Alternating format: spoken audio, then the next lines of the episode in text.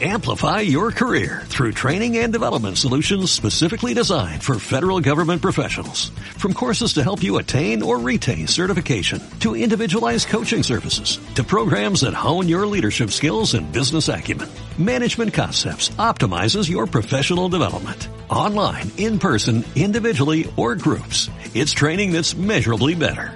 Learn more at managementconcepts.com. That's managementconcepts.com. Antioquia Visible. Seguimiento legislativo, control político. Somos un puente entre la ciudadanía y sus representantes.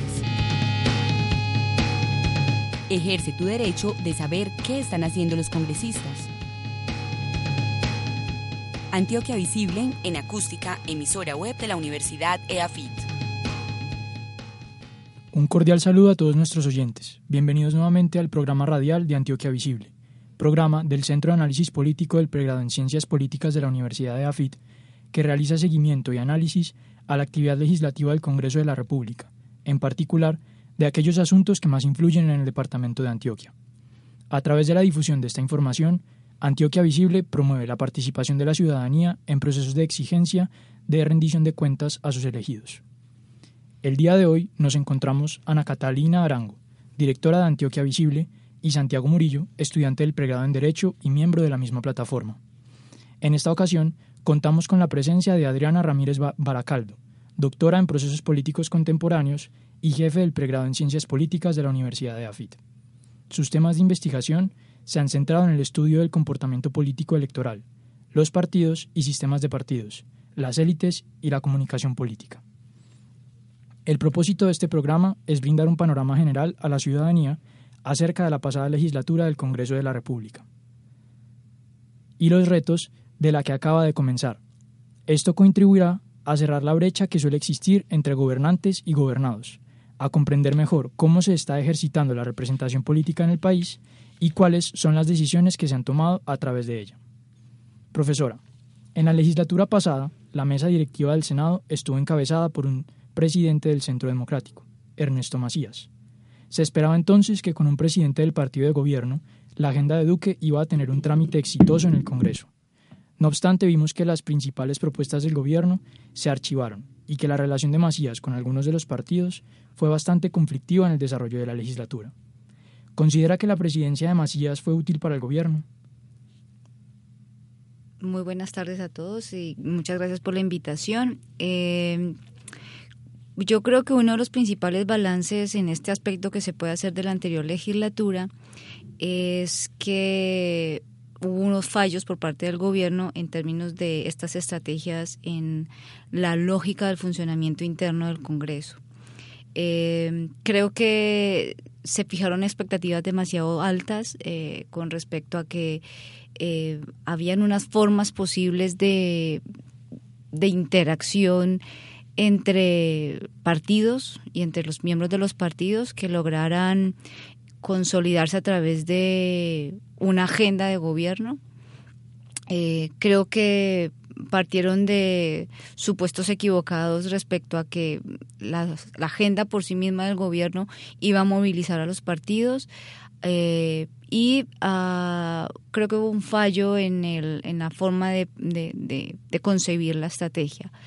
Eh, creo que perdieron de vista que, aunque si bien ganaron la presidencia, este partido ganó la presidencia, sin embargo, había que tener en cuenta que eh, no maneja una agenda eh, que le permite, mm, digamos, acuerdos más fácilmente. Hay unas mayores distancias en muchas de las temáticas. Eh, ellos mismos se encargaron de generar un ambiente de polarización y esto terminó considero eh, siendo contraproducente para, para sus mismos eh, propósitos. Eh, en el momento en que se marcan y se demarcan estas distancias en algunas temáticas con otras líneas programáticas o con otros programas o con otras propuestas programáticas de otros partidos, creo que esto profundizó esa brecha y creo que no, no supieron evaluar y valorar bien en términos de estrategia del funcionamiento interno para llevar a cabo esta agenda que se habían propuesto. Y siguiendo en esta línea, el presidente del Senado de la legislatura que empieza es ahora un presidente del Partido Liberal, Lidio García. Y el presidente de la Cámara de Representantes pasó de ser del Partido Liberal a ser de Cambio Radical. Si bien en la Cámara no parece ser mucha la diferencia, porque ambos partidos son independientes, en el Senado la presidencia pasa del partido de gobierno a un partido que se declaró en independencia. ¿Qué efectos considera que puede tener el cambio de las mesas directivas sobre la aprobación de la agenda del gobierno? En términos de resultado, eh, realmente no creo que haya muchas diferencias. Creo que las mayores diferencias van a ser en clave del aprendizaje de, del periodo pasado. Eh, creo que va a marcar más en clave de, gobierno, creo que va a marcar un cambio y puede empezarse a reflejar eh, en, el, en, el, en, la forma como se relacionan los partidos que se han declarado en oposición, estos partidos que se han declarado en independencia, frente a los partidos que se declaran en, en gobierno, eh, podemos empezar a evidenciar en esta fase que probablemente sí sea posible unos acuerdos. Uh, sin embargo, creo que también eh, esto, este escenario puede eh, transformarse y es más impreciso los resultados por cuenta del proceso electoral de locales y regionales en el que pues ya empezamos. Y esto hace va a hacer que estas dinámicas vayan a ser mucho más de una negociación eh, mucho más ardua eh, porque va a ser una, una prueba de pulsos de poder regional eh, que, que cada partido va a tratar de de sacar provecho. Eh, y esto también hay que pensarlo, yo sé que suena un poco alejado, pero ya hay que pensarlo de cara a las elecciones de 2022 de, de presidencia. Esto es un ciclo permanente, sin fin, y por tanto yo creo que estamos más ante la presencia de, y realmente hablo más desde el deseo, probablemente, de empezar a evidenciar cambios en las formas y en las dinámicas internas del, del, del, Congreso. Eh, en términos de cómo va a funcionar cada uno de estos grupos de partidos. Creo que la presencia de estos independientes en las mesas directivas, en las presidencias de las mesas directivas, eh, podría ayudar a, a, promover cambios, a promover acuerdos o a promover acercamientos. Eh, por, lo pronto yo esperaría que no hubiesen em, tantas abstenciones y que se empezaran a, generar realmente unas manifestaciones más claras de las posiciones de estos partidos respecto a temáticas que todavía siguen pendientes. Sin embargo, creo y mantengo mi reserva frente a este proceso electoral en el que vamos a estar insertos en, este, en esta legislatura. Eh, profesora, quería darle primero las gracias por acompañarnos en este programa de radio eh, y me gustaría que habláramos un poquito de la conformación del gabinete y de la formación de la coalición de, del gobierno. Eh, uno de los principales problemas que tuvo el gobierno para conseguir una mayoría estable en el Congreso fue la forma en que eligió su, su gabinete. normalmente en un sistema presidencial, cuando el presidente no consigue la mayoría de escaños en el Parlamento, tiene que recurrir a la formación de coaliciones eh, y para ello normalmente llama a los partidos políticos y les otorga eh, ministerios como una forma eh, de esos partidos que lo apoyan de influir en las políticas públicas que traza el gobierno. En este caso, el gobierno manifestó que quería como continuar con quería como em, regirse por una política de la meritocracia y no quiso darle ninguna participación a algunos partidos y de hecho eso fue lo que llevó al Partido Liberal a declararse como independiente, a cambio radical y lo que generó como una fractura en el partido de la U. La pregunta que tengo es eh, si usted considera que fue adecuada esta estrategia del gobierno, si considera que otorgar ministerios a los partidos políticos que apoyan al gobierno en el Congreso es necesariamente mermelada. ¿Cómo ve usted eh, esa, como esa estrategia del gobierno de no recurrir a, a la formación del gabinete para consolidar una, una mayoría en el Congreso? Creo que se partió más de presupuestos teóricos que de presupuestos reales para esta forma de actuación. Eh, si bien nosotros hemos, eh, tenemos un sistema presidencial, eh, nosotros estamos lejos de tener partidos políticos institucionalizados, es decir, partidos que tengan unas bases sociales, que tengan una identidad ideológica claramente definida, eh, que tengan una eh, propuesta programática en ese sentido también totalmente definida y estructurada, no plegada a coyunturas.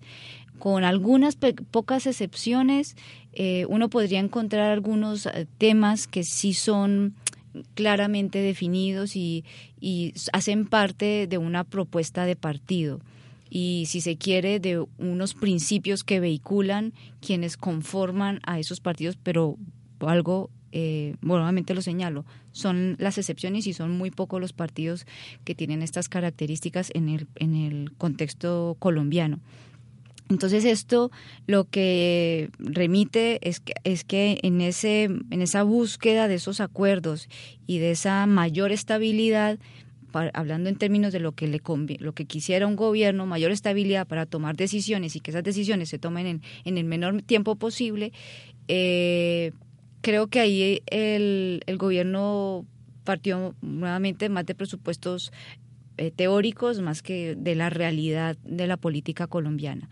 Y no es una política colombiana que venga desde hace 10, 15 años. Estos son prácticas políticas que se han regularizado, que se han normalizado por cuenta de estas características mismas de los partidos políticos. Y con esto, pues, sea la oportunidad para señalarle a, nuestros oyentes que nuevamente nos preguntemos nosotros mismos en calidad de ciudadanos qué tanto yo me identificaría con una propuesta programática específica.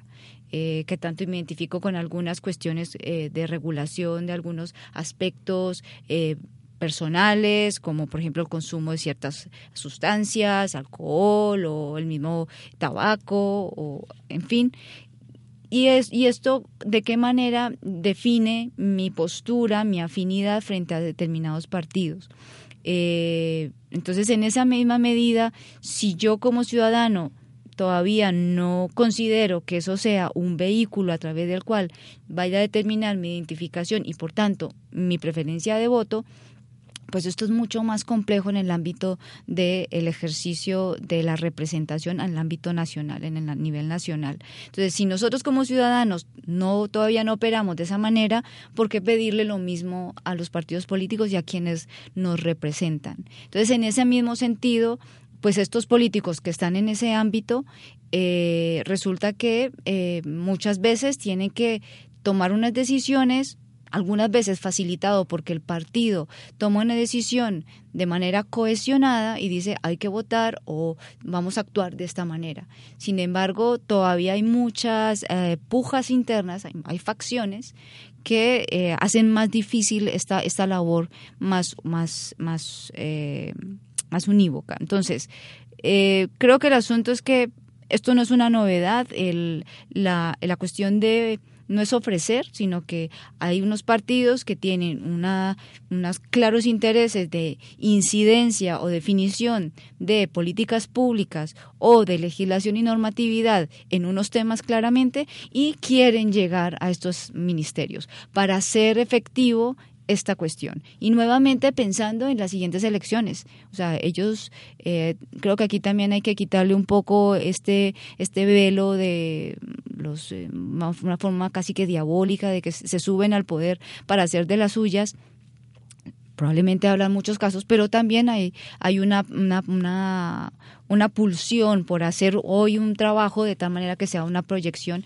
de asegurarme un éxito electoral en las siguientes elecciones y ahora mismo pensando en las elecciones más inmediatas que tenemos a nivel regional y local.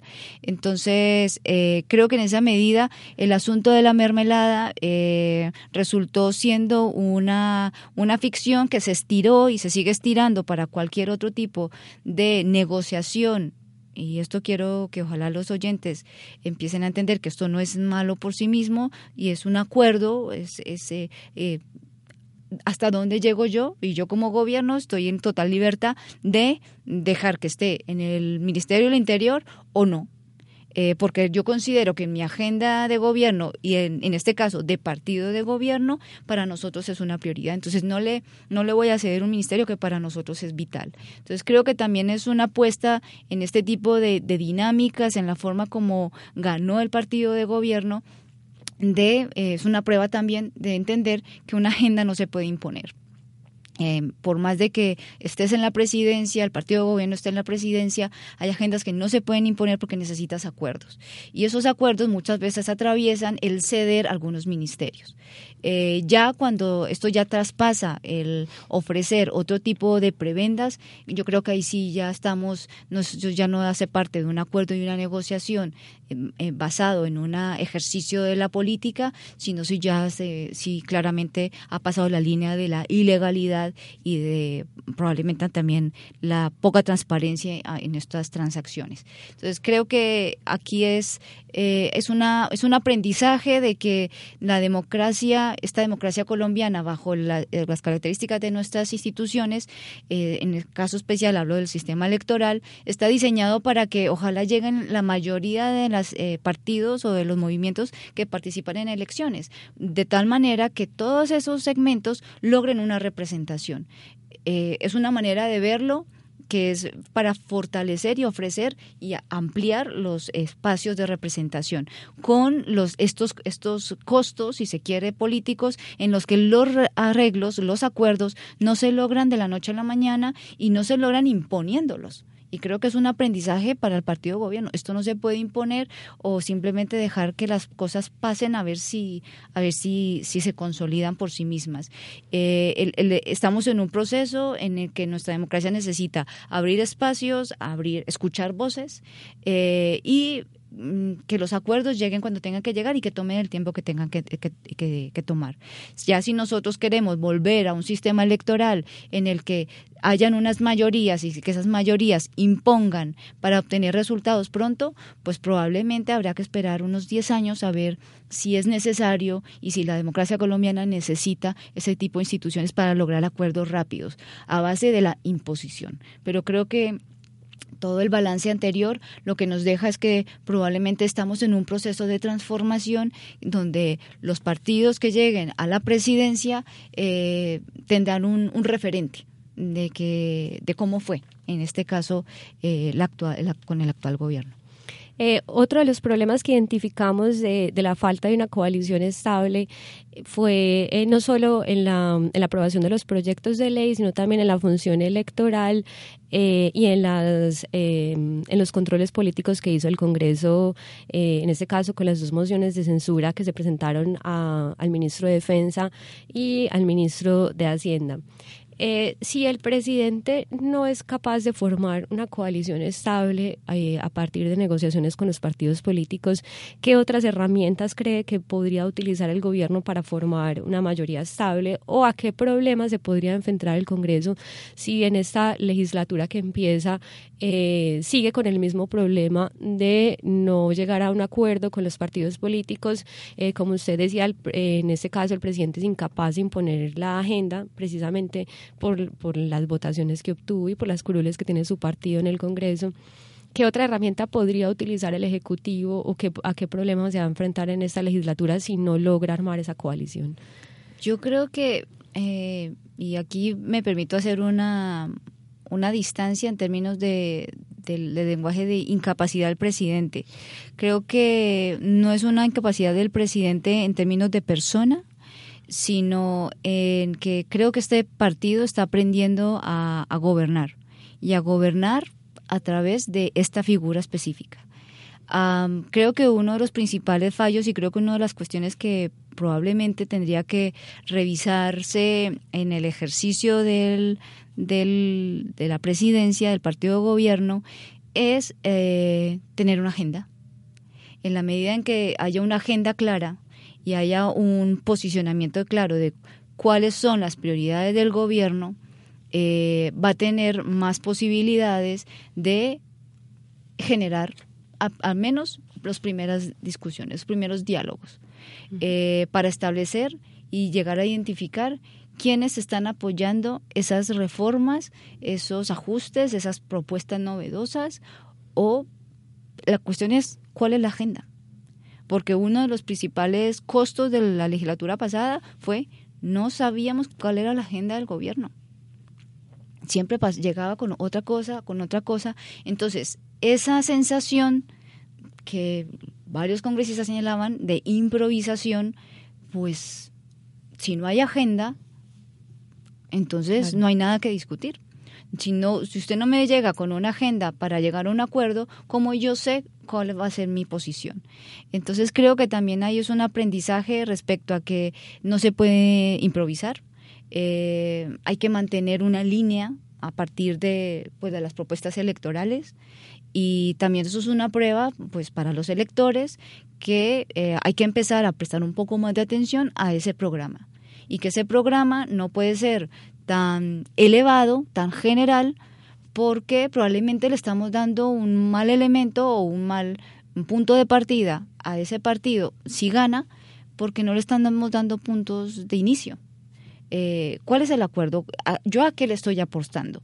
Aquí una de las principales apuestas que fue un desgaste y creo que fue también uno, un aprendizaje para el partido gobierno, fue el asunto de las objeciones a la JEP. Fue un desgaste. Y entonces, y fue un desgaste que muy puntual y no era una cuestión de, en términos del funcionamiento del Estado, de la nación, del país, uh, sino era una cuestión muy, muy específica. Entonces, eh, y pues vimos lo que vimos, cuál fue el resultado. Entonces, eso es un costo político. Eh, y ante eso pareciera que se hubiera quedado, se hubiera quedado sin, sin nada más que hacer. Y creo que ahí también es el ejercicio de retomar las propuestas, vuelvo a señalar, las propuestas electorales y qué se va a hacer respecto a esas propuestas electorales. Vamos por ya el segundo año. La cuestión es, ¿hay todavía tanto por hacer? ¿Cuáles son las propuestas? Profesora, y ahora que tocamos el tema de la agenda legislativa, en, este, en esta legislatura que terminó vimos la aprobación de leyes como el Plan Nacional de Desarrollo, la Ley de Financiamiento, la Ley TIC, y vimos que el Congreso se centró debatiendo eh, en torno a proyectos propuestos por el gobierno. ¿Cree que la agenda del Congreso, la agenda de los partidos, quedó en un segundo plano por discutir estas iniciativas gubernamentales? Sí, creo que y también creo que fue un asunto de, este ajuste por cuenta del nuevo estatuto de oposición, estas, estas nuevas disposiciones, el, acomodo, el ponerse de acuerdo internamente. Ah, eso generó unos desgastes también iniciales eh, al interior de algunos partidos ah, y luego también eso repercutió en, en estas en estas propuestas del, del ejecutivo, el ejecutivo al interior de cada partido. Eh, muchos resquebrajamientos eh, que se vieron reflejados en la forma como fueron los resultados de muchas de estas propuestas del Ejecutivo.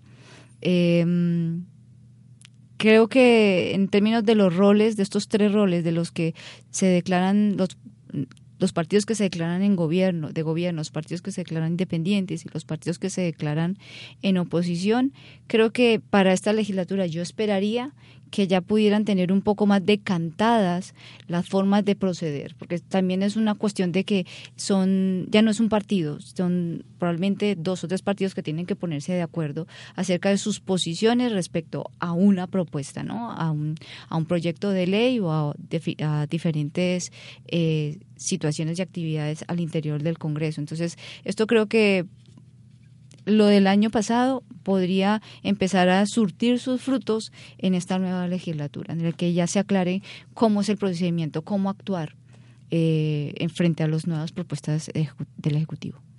Eh, por otra parte, durante su campaña presidencial, eh, Duque prometió presentar reformas como la reforma a la justicia, la reforma política, una polémica reforma fiscal y una reforma pensional.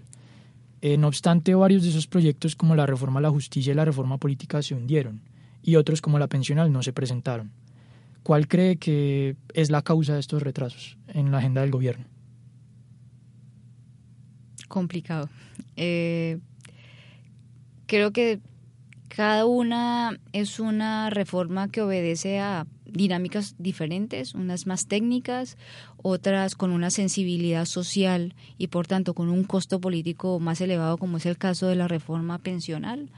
Eh, y creo que a la larga el gobierno, el partido de gobierno debe estar midiendo, eh, como se suele decir, la temperatura de la sociedad frente a estas propuestas. Eh, creo que en la medida en que algunas no salían y que el gobierno no hacía mayor esfuerzo para, para que salieran, eh, acompañado de lo que ya habíamos mencionado anteriormente, de no generar, eh, según su lenguaje, mermelada. Eh, creo que esto también acompañó el hecho de que no, no, muchas de ellas probablemente no salieran efectivamente aprobadas. como digo, por un lado, reformas de diferentes características, origen, eh, implicaciones y costos políticos. Entonces creo que esa disparidad de características hacen que cada reforma tenga una lectura muy diferente y por eso el balance respecto a cada una de ellas también es diferente. Y por último, para dejar este tema de la agenda legislativa, vimos que entre el Centro Democrático Partido de Gobierno y la rama ejecutiva hubo varias diferencias, eh, por lo menos en temas como la reforma a la justicia. ¿Por qué cree que se presentan choques entre el gobierno y su partido? ¿Cree que esto obedece a una estrategia para obtener la aprobación de los proyectos de ley del gobierno? Mm, me queda un poco difícil eh, poder identificar si es una estrategia para hacer parecer. Mm, creo que más bien hace parte de lo que ya señalaba hace un momento, de las características de los partidos políticos en Colombia que pues ya vemos que este por ser nuevo no escapa a esas a esas características y es la formación de facciones internas. Esto resquebraja nuevamente esa unidad que supuestamente debería tener un partido con respecto a una agenda. Y creo que esto nuevamente pasó factura y se evidenció con lo que ya mencioné anteriormente, de que el, el presidente o el ejecutivo no, no presentó una agenda clara de a dónde quería ir y qué era a lo que quería aspirar. Y era, nunca mostró una apuesta clara de cuáles eran sus prioridades. Em, entonces creo que esto hace parte de más de estas características de esas fisuras internas del, del partido. Eh, profesora, en esta legislatura vimos un choque entre la Cámara de Representantes y el Senado, eh, entre los presidentes de ambas cámaras eh, por cuestiones de procedimiento. por ejemplo, en la aprobación de las objeciones, en el rechazo del Congreso de las objeciones presidenciales de la JEP, vimos como un conflicto entre los presidentes de ambas cámaras. en el trámite de la conciliación del proyecto de ley de cárcel para de no dar el beneficio de casa por cárcel para los corruptos. Em, en el trámite de, de algunas em, mociones de censura. Hubo como un choque constante entre los presidentes de ambas cámaras. Eh, ¿Usted cómo considera que puede llegar a afectar ese choque constante eh, el funcionamiento del Congreso? ¿Cómo cree que, que puede afectar como, como esa, esa dinámica? Pues en términos del funcionamiento interno, eh, creo que puede estar en detrimento de poder llegar eh, realmente a consolidarse decisiones. Eh, probablemente, no sé, haga, haga parte de una eh, desinformación o fallos de comunicación al interior. eso ya invito a otros académicos a que probablemente exploren estas cuestiones. no sé si sea por vamos a presumir buena fe, probablemente una cuestión de desinformación eh, respecto al funcionamiento interno. Eh, una inexperiencia también podría ser, lanzo hipótesis más que decir y lanzar una calificación y una evaluación, ¿no? Creo que podría ser uno de esos o todos juntos. Las implicaciones internas, eh, el desasosiego, probablemente un comportamiento más individual por parte de los miembros, no solamente del partido del gobierno, sino de otros miembros del, de partidos de, que se declaran de gobierno, eh, donde pues cada uno haga lo que pueda hacer y saque provecho de lo que haya y trabaje por su propia agenda. Entonces creo que ese sería el costo más, eh, más importante en términos de representación política. Eh, por eso sería importante saber cuál es la apuesta del gobierno, cuáles son sus prioridades de agenda y asimismo saber cuál es el posicionamiento de estos partidos de gobierno respecto a, esas prioridades del gobierno y ahí sucesivamente partidos independientes y partidos de oposición. Creo que eso también sería muy efectivo y muy valioso para efectos de lo que ustedes señalaban al principio, lo que Santiago señalaba al principio, de el, ejercicio de rendición de cuentas. Cuando yo sé cuál es el posicionamiento del partido por el cual yo voté para Cámara de Representantes eh, y más específicamente de la persona por la cual yo voté para Cámara de Representantes, en este caso de, para Antioquia, eh, yo puedo saber si realmente me está representando en función de lo que yo esperaba que representara. Pero si todo esto pasa, sigue siendo diluidos o todo esto sigue siendo pasado desapercibido, haciendo más parte aparentemente más de un show mediático que de, de verdad de posturas efectivas y, y programáticas, entonces aquí sí entramos en detrimento de esto que tanto nos preocupa a nosotros y es el ejercicio de rendición de cuentas. ¿Cómo estás realizando tu función para la cual yo te voté? yo te di mi confianza. ¿Cómo estás respondiendo a esa confianza? Ahora, en clave de esto mismo también creo que los impactos eh, vistos para eh, el conjunto de la sociedad es la pérdida de confianza se va a seguir perdiendo la confianza de que el, el Congreso realmente es relevante para el ejercicio de la representación. Y creo que ahí, por ejemplo, una de las mayores contribuciones y otro de los aprendizajes de la ah, legislatura finalizada es la cuestión y el, el, rol que desempeñaron los partidos de oposición. Eh, creo que pudimos ver que es posible hacer una oposición seria, eh, estudiosa, propositiva más que solamente criticando y, poniendo eh, obstáculos eh, a, a, decisiones. Entonces creo que eso también es el otro aprendizaje y en el que deberíamos eh, estar más atentos para que el, el Congreso o, los congresistas entiendan la relevancia que tiene su función, porque ellos mismos están encargados de que la sociedad confíe en esta institución y por tanto en que para las próximas elecciones sigan votando por ellos y que sigan depositando eh, esa, confianza en la labor que ellos desempeñan. Profesora, y para terminar, eh, quiero hablar un poco sobre los retos del Congreso en la próxima legislatura, en esta que empieza. El gobierno ha advertido que en su agenda para esta legislatura se centrará en los proyectos anticorrupción, en aprobar la cadena perpetua para violadores, en lograr la prohibición del consumo de dosis mínima en parques y en presentar el proyecto de tierras que quedó pendiente en este ejercicio de implementar los acuerdos de paz. Además de aprobar la doble instancia retroactiva para aquellos procesos que fueron fallados en única instancia por la Corte Suprema de Justicia. Eh, mi pregunta es, ¿cuál cree que son los principales retos a los que se enfrenta, se enfrenta el Congreso en esta legislatura que empieza? ¿Y qué expectativas cree que tienen los ciudadanos frente a este año que empezamos este 20 de julio? Eh,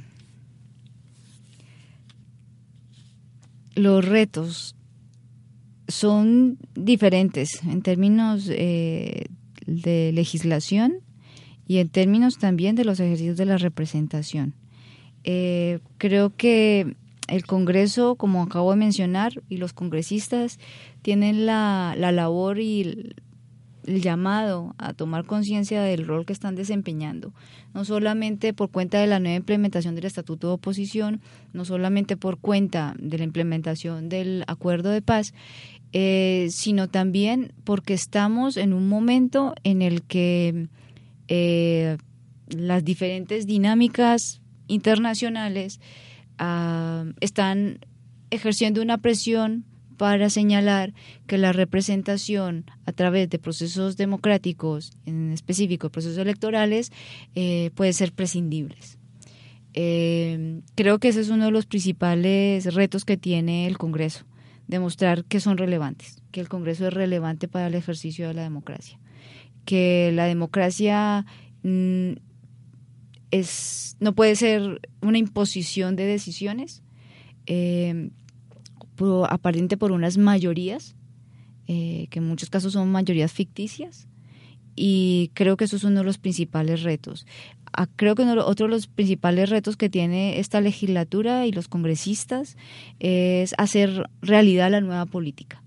La nueva política basada en el diálogo, en el diálogo, en la solidaridad, en los acuerdos.